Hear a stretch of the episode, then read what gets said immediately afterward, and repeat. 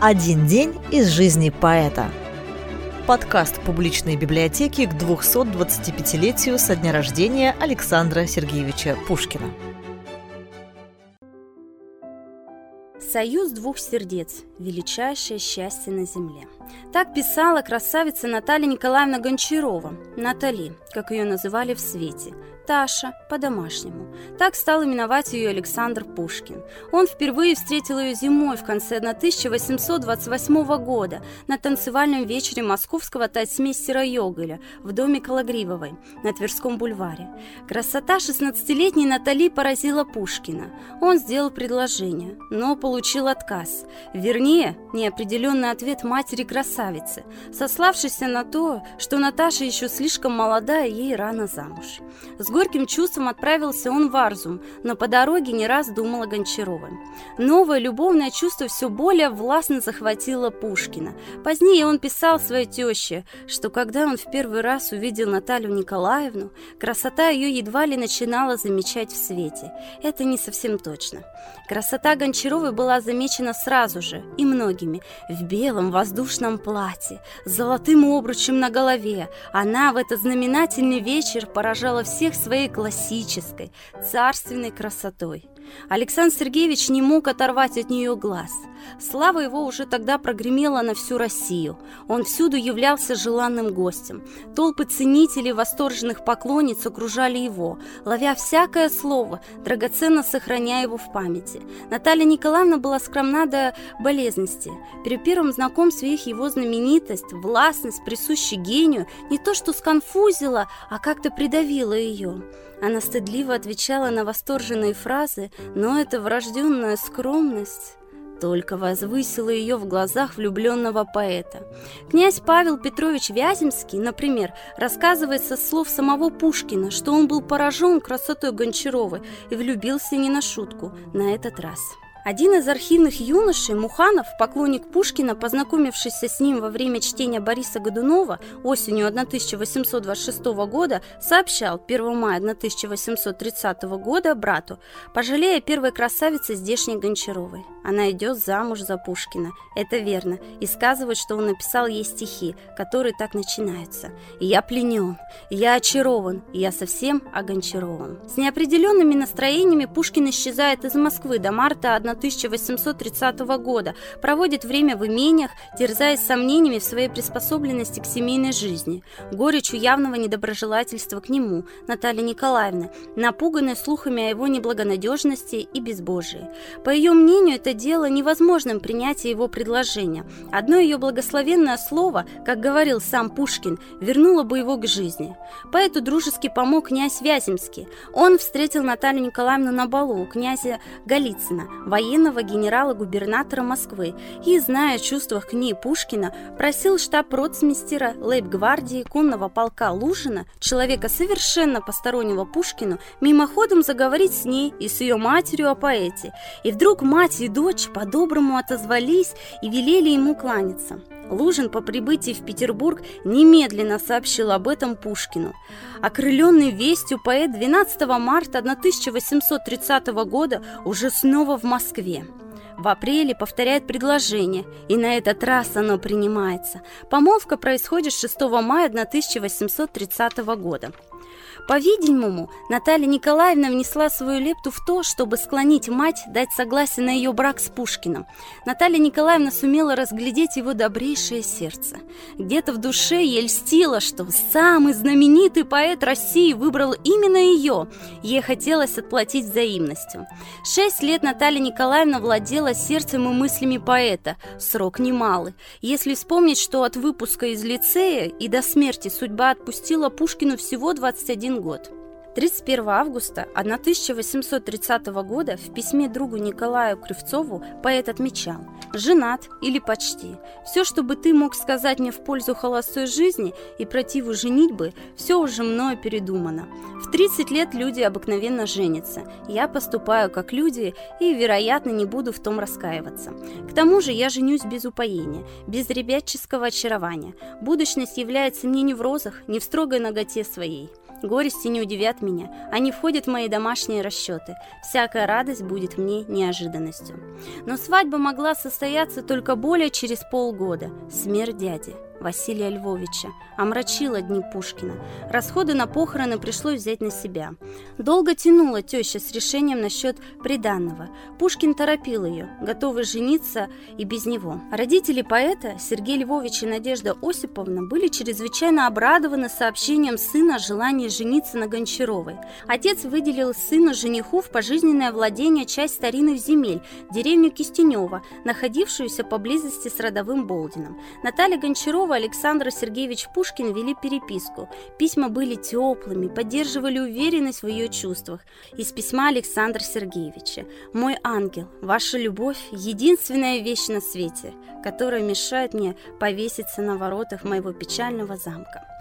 И вот наступил этот день. Пушкины венчались 18 февраля 1831 года в Москве, в церкви Большого Вознесения, что у Никитинских ворот, на Царственской улице. Ему было почти 32 года, ей 18. Обряд венчания совершил протерей Иосиф Михайлович Спричтом в письме к другу Петру Плетневу от 24 февраля 1831 года. Александр Пушкин писал «Я женат и счастлив. Одно желание мое чтобы ничего в жизни моей не изменилось. Лучшего не дождусь. Это состояние для меня так ново, что, кажется, я переродился.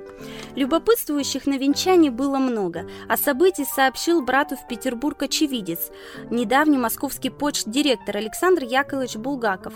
Никого не велено было пускать, и полиция была для того у дверей. Местные блюстители порядка боялись, как бы чего не произошло. Пушкин собирался венчаться в домовой церкви князя Голицына, но митрополит московский Филарет не дал на это разрешение.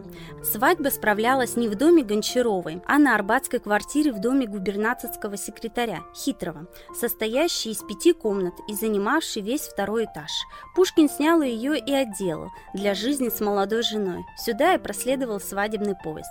Какие-то дурные предчувствия волновали Пушкина. После помолвки в середине мая он выбрасывает автобиографический отрывок «Может может быть, предполагая развернуть его в повесть. «Участь моя решена, я женюсь», он был суеверен.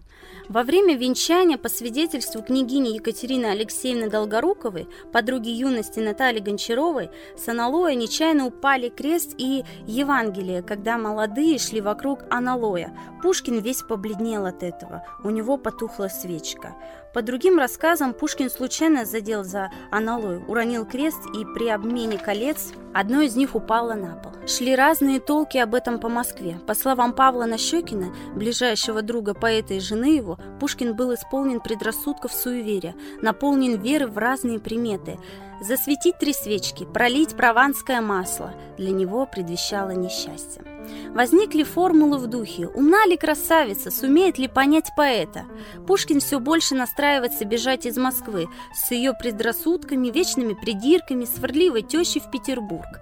15 мая 1831 года Пушкин с женой покинул Москву. Остановившись за неделю в гостинице Демута, Пушкин обосновывается почти на 5 месяцев в Царском селе, поблизости от лицея, в доме вдовы придворного камердинера Китаева. Здесь протекали самые самые счастливые месяцы всей жизни поэта, еще обеспеченного деньгами, в уединении с любимой женой, посреди дорогих сердцу воспоминаний, полного творческих замыслов. Пушкин прогуливался с Натальей Николаевной по аллеям парков, рассказывал о дворцах, памятников, показывал лицей. Из дневника графини Дарьи Фикельмон 1831 года, 21 мая. Пушкин приехал из Москвы и привез свою жену, но не хочет ее показывать. Я видела ее у маменьки. Это очень молодая и очень красивая особа. Тонкая, стройная, высокая, лицо Мадонны. Чрезвычайно бледная, с кротким, застенчивым и меланхолическим выражением. Глаза зеленовато-карие, светлые и прозрачные. Тонкие черты, красивые черные волосы. Он очень в нее влюблен. Рядом с ней его уродливость еще более поразительна. Но когда он говорит, забываешь о том, что ему не достает, чтобы быть красивым, его разговор так интересен, сверкающий умом без всякого педанства. Из этого же дневника запись от 12 ноября. Поэтическая красота госпожи Пушкины проникает до самого своего сердца. Есть что-то воздушное и трогательное во всем ее облике.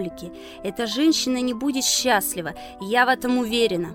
Она носит на челе печать страдания. Сейчас ей все улыбаются, но совершенно счастлива не она, и жизнь открывается перед ней блестящая и радостная, а между тем голова ее склоняется, и весь ее облик как будто говорит «Я страдаю». Ну и какую же трудную предстоит ей нести судьбу – быть женой поэта, такого поэта, как Пушкин. Став женой Пушкина, Наталья Николаевна достойно исполняла эту нелегкую роль. Русский филолог, пушкинист Юрий Михайлович Лотман отмечал, Пушкин был гениален не только как поэт, но и как человек. Полнота жизни буквально взрывала его изнутри. Ему нравилось течь, как большая река, многими рукавами, быть и поэтом, и светским человеком, и ученым, и уединенным меланхоликом, и любителем шумных народных гуляний, и семенином, и карточным игроком, беседовать с царем и с с Чаадаевым и светскими дамами. Его на все хватало, и всего ему еще не хватало. Того же он хотел и от жены. Ему нравилось, как она домовито хозяйничает, расчетливо спорит с книгопродавцами из-за денег, рожает детей одного за другим, блистает на балах. Он хотел ее видеть тихой хозяйкой в деревенском доме далеко от столицы и звездой петербургского бала, ослепительной и неприступной. Пушкин до конца дней своих не переставал любоваться красотой своей Мадонны и гордиться ею. Письма Пушкина к жене – свидетельство того, как ценил поэт ее душу. «С твоим лицом ничего сравнить нельзя на свете, а душу твою люблю я еще более твоего лица». Даже сварливая теща смягчилась, внуки ее радовали, она убеждалась, как радостно идет жизнь в семье Пушкина. В ее семье ничего подобного не было. Пушкин пишет теще 25 августа 1834 года. В Яропелец «Жена моя прелесть, и в чем доля я с ней живу, тем более люблю это милое чистое, доброе создание, которого я ничем не заслужил перед Богом. А жене еще раз пишет из Петербурга 8 июня 1834 года, когда она с детьми заезжала к матери. «Я должен был на тебе жениться, потому что всю жизнь был без тебя несчастлив». Современники признавали Наталью Николаевну первой красавицей. Самые дотошные исследователи поэта часто судили о его семейной жизни, вторгаясь в нее с одной меркой – творец и гений рядом с красавицей. В своих письмах к жене поэт поверял ей свои сокровенные мысли, излагал литературные планы, делился соображениями о жизни, слал подробный отчет обо всем, что с ним приключалось вне дома, о знакомствах, беседах с друзьями. В каждом письме говорил о своей любви и волнении за их семейное будущее. Пушкин всегда заботился о жене. «Здорова ли ты, душа моя? И что мои ребятишки?» Что такое ревность Пушкина? Он безгранично верил в чистоту своей жены и не ошибался. Он боялся ложных шагов, ошибок, неопытности с ее стороны, злого навета. Часто Пушкин укорял Натали за кокетство. Не столь из-за ревности, сколько за опасения, что по неопытности юная жена, поощряя светских ухажеров, подорвет свою и его репутацию. Он поклялся ни в чем ее не стеснять. Всегда помнил, что она на 13 лет моложе его. Жена Пушкина заслуживала обожания. Светские нравы вполне позволяли ухаживание и поклонение. Это было в порядке вещей. Дело было в другом. Пушкин больше всего боялся мнения света, страшился молвы, боялся по какой-либо причине выглядеть смешным. За годы супружества Наталья Гончарова подарила мужу четверых детей – Марию, Александра, Григория и Наталью. В детях повторились имена родителей. Последние дни и часы жизни Пушкина, запечатленные во многих воспоминаниях друзей и знакомых, свидетельствуют о его заботе о жене. Она, бедная, безвинно терпит и может еще потерпеть во мнении людском, сказал он доктору Спасскому. «Бедная жена! Бедная жена!» – восклицал он, когда мучения заставляли его невольно кричать. Отмечал Вяземский. Софья Николаевна Карамзина, дочь историка Николая Михайловича, писала брату. «Не могу передать тебе, какое раздирающее душу впечатление она на меня произвела настоящий призрак, и при этом взгляд ее блуждал, а выражение лица было столь невыразимо жалкое, что на нее невозможно было смотреть без сердечной боли. К несчастью, она плохо спит и по ночам пронзительными криками зовет Пушкина. «Ты ни в чем не виновата», — обратился умирающий после дуэли поэт к жене. «Носи траур по мне два года и выходи замуж за достойного человека. Да посоветуйся с Нащекиным». Наталья Николаевна через семь лет после смерти Пушкина вторично вышла замуж за генерала, командира столичного конного полка Петра Петровича Ланского, который был старше Пушкина на 13 дней. Сначала, приехав к Нащекину просить его совета, наказ был исполнен. В 1844 году это была уже не 18-летняя Натали. Счастливое и захватывающее время молодости, пережитая трагедия, нелегкие вдовьи годы оставили свой мудрый и горький след. Память об Александре Сергеевиче не замирала в ее сердце. Читать его все равно, что слышать его голос, а это так тяжело.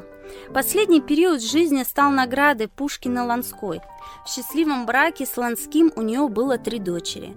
Наталья Николаевна пережила Пушкина на 26 лет. Осенью 1863 года, приехав в Москву на крестины внука Александра Александровича, простудилась и по возвращении в Петербург умерла от воспаления легких. В поэтическом наследии Пушкина есть произведение, посвященное Наталье Гончаровой. Одно из них стихотворение «Мадонна», написанное 8 июля 1830 года года, открывающая новую линию в любовной лирике поэта. Картина великого мастера эпохи Возрождения Рафаэля, на которую взирает поэт восхищенным взором, словно оживает в облике его возлюбленной. Множеством картин старинных мастеров украсить я всегда желал свою обитель, чтоб суеверно им дивился посетитель, внимая важному суждению знатоков. В простом углу моем, средь медленных трудов, Одной картиной я желал быть вечно зритель, Одной, чтобы на меня с холста, как с облаков, Пречистый и наш божественный Спаситель. Она с величием, он с разумом в очах, Взирали кроткие во славе и лучах, Одни, без ангелов, под пальму Сиона, Исполнились мои желания — Творец тебя мне не спаслал, тебя, моя Мадонна, чистейшей прелести, чистейший образец.